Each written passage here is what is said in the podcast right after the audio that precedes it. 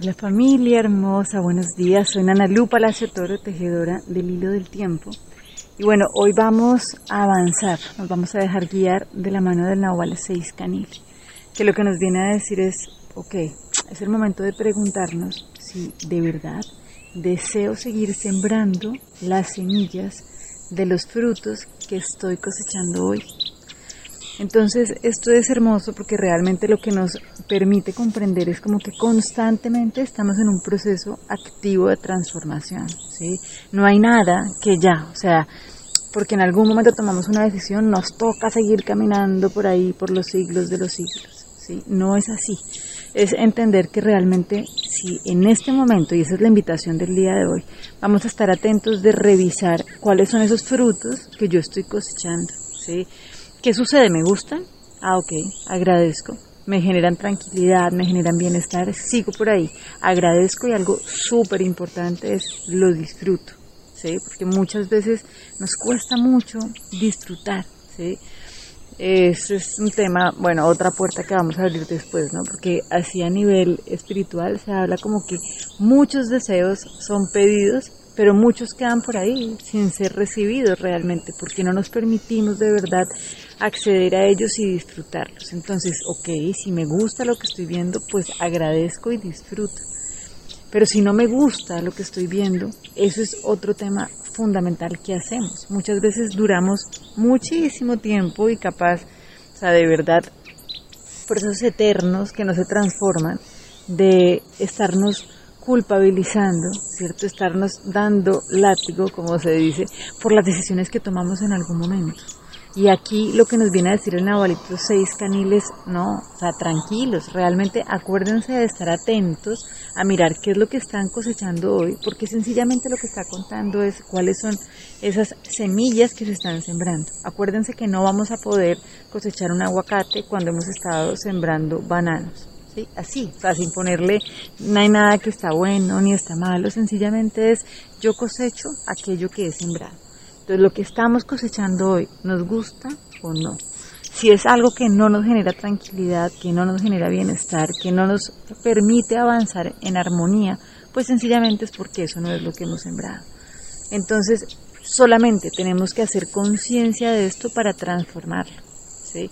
Solo necesitamos esto y solo necesitamos comprender que nosotros no venimos a pagar eternamente una culpa. Miren, ahí es donde radica la diferencia. Si de verdad nosotros podemos comprender que no tenemos ninguna culpa, que somos libres, así como lo hemos venido trabajando a lo largo de todos nuestros diferentes eh, acciones diarias, pues realmente la realidad se puede transformar aquí y ahora en este instante. Tanto que hace siete días cuando abrimos la puerta que decía, gracias por enseñarme a manejarme, estamos hablando de esto mismo. ¿Sí? Si cualquier cosa que me está sucediendo no me gusta, es porque es el fruto de algo que yo he sembrado en el pasado. Entonces, sencillamente, ¿qué necesito hacer? Pues poderlo ver, ¿sí? poder traerlo a la conciencia y tomar la decisión de seguir sembrando semillas diferentes.